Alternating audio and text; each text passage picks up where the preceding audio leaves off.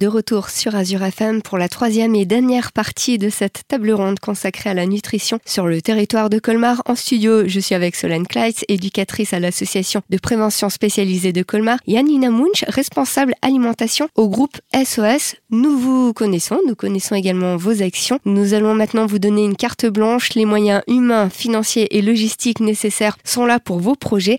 Alors, dans votre imaginaire le plus fou, décrivez-nous votre projet individuel ou collectif idéal qui répondrait à la demande du public, également à vos objectifs respectifs de vos structures.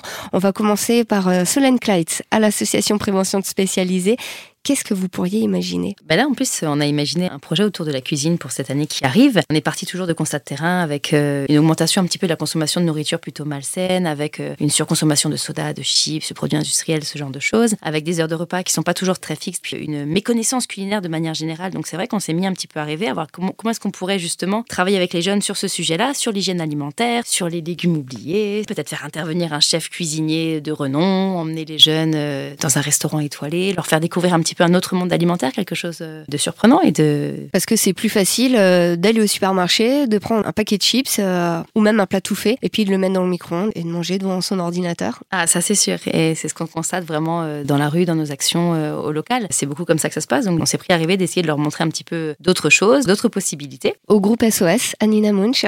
Par exemple.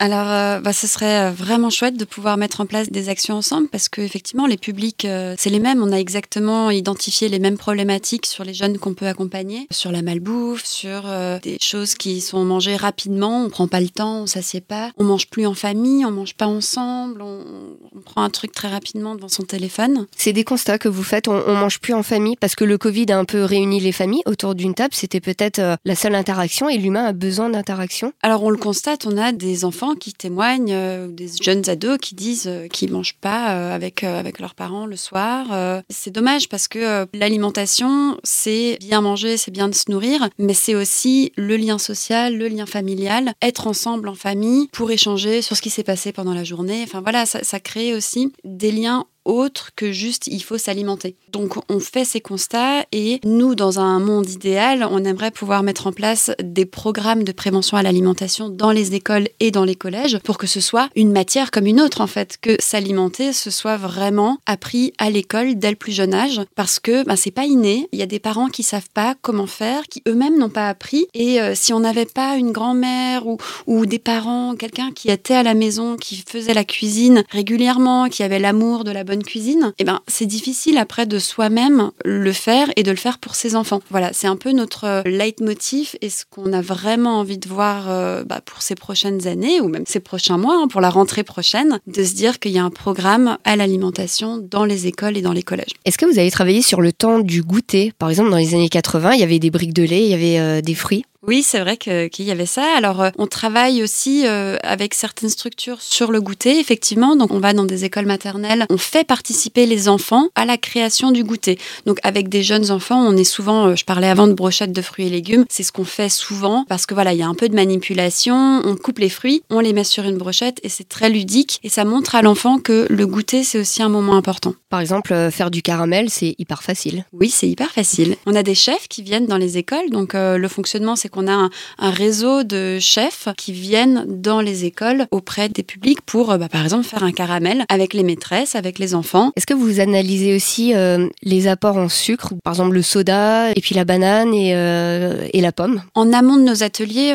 nous, au sein de, des enfants cuisine, on a un comité scientifique qui nous permet d'analyser les recettes qu'on va présenter. On a aussi des diététiciennes qui nous accompagnent sur la qualité nutritive des produits, des recettes qu'on présente. Et sur place, avec les enfants, alors tout dépend évidemment de l'âge des enfants, parce qu'avec les jeunes enfants, on ne va pas entrer aussi en profondeur qu'avec des jeunes ados. Mais effectivement, on leur parle des quantités de sucre dans le coca, par exemple. Et ben on leur en parle, on leur explique comment faire pour trouver une alternative avec des boissons qui peuvent être tout aussi sympas que le coca, mais qui sont euh, beaucoup moins sucrées. Donc par exemple des citronnades maison ou des jus euh, un peu étonnants euh, qui donnent envie d'essayer d'autres choses. Et à la prévention spécialisée, quand on part en camp, on analyse aussi les repas qu'on va préparer avec eux? Alors peut-être pas de manière aussi poussée, mais ce serait vraiment une piste à explorer, effectivement. Donc euh, mhm. on pourra peut-être faire appel à vos chefs, travailler ça davantage. Mais avec grand plaisir. Ce serait vraiment euh, une super idée de regrouper nos, deux associations pour un projet comme ça. Euh, ça pourrait être très sympa. Il y a un projet collectif Deux structures, l'association de prévention spécialisée, le groupe SOS. Quelle euh, émulsion pourrait naître de ce partenariat? Alors euh, Solène a parlé euh, avant du camion qui est mis en place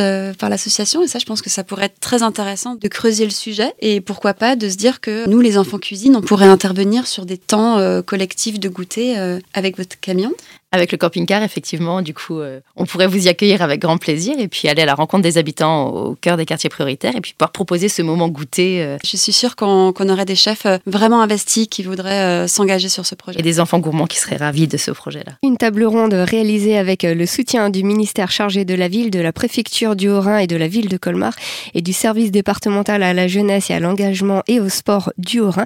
Une émission que vous retrouverez en podcast sur notre site azur-fm.com dans la podcast émission spéciale. Très belle journée sur Azure FM.